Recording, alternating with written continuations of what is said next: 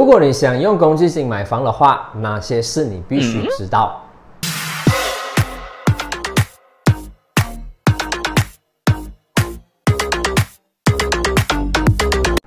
大家都知道，按照马来西亚政府规定，凡在马来西亚打工的大马公民，一律必须缴费公积金，目的是为了让雇员在退休后可用作养老。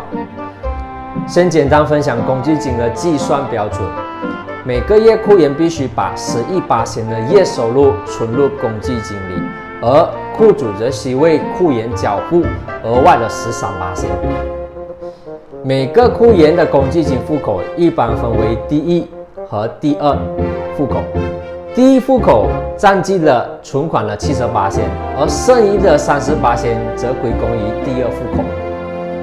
有了户员会选择扣除八八险，相对的，雇主则需为雇员缴付额外的十二八险。打个例子来说，你的月收入为马币的两千五百零吉，也就是十一 percent 等于两百七十五零吉，另外的十三 percent 等于三百二十五零吉。换言之，每个月公积金一共有六百零吉。按照上述的分配比例，第一个户口将有四百二十零吉，而第二个户口则有一百八十零吉。基本上，第一户口里的存款是完全不被允许提前领取，直到你到了规定退休年龄或不幸死亡。而在某些特定情况之下，第二户口里的存款是被允许申请提早领取，例如房屋贷款、教育经费、医疗费用及投资等用途。所以。当你没有足够的钱来缴付房屋首期款时，你可以通过申请领取公积金第二户口来帮助购房。有哪些事情是你必须要知道的？首先，申请者必须是大马公民，第二户口存款一定要超过五百零级，同时年龄必须低于五十五岁。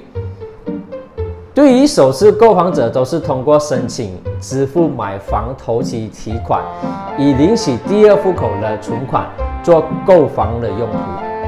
这项购房提款计划分为四个情况进行，包括了用个人名义买房自住，与直系家属联名购买，获得一百八千的房贷额及用现金购买或无申请贷款。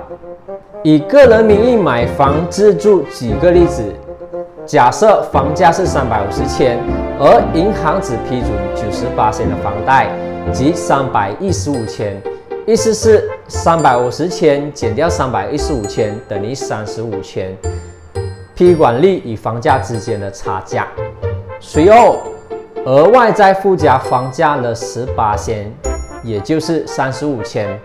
相等于三十五千加上三十五千，共可提取七十千。若第二户口没有七十千的话，那你可以把第二户口里的钱全数提出。根据这支付买房头期提款计划之下，当中其实是附带着一些条件和条规，比如一不能用于购买第三间物业。二只限于购买有地房屋或高楼公寓，它并不适用于在商业房产上。三不能用于国外购房。四不能用于对现有房屋进行装修或维修。而五贷款额透支。以上部分是让购房者做参考，即使资金不足够，借助。公积金第二户口的帮助，同样可以购买属于自己的家。希望这个影片可以帮助到你们。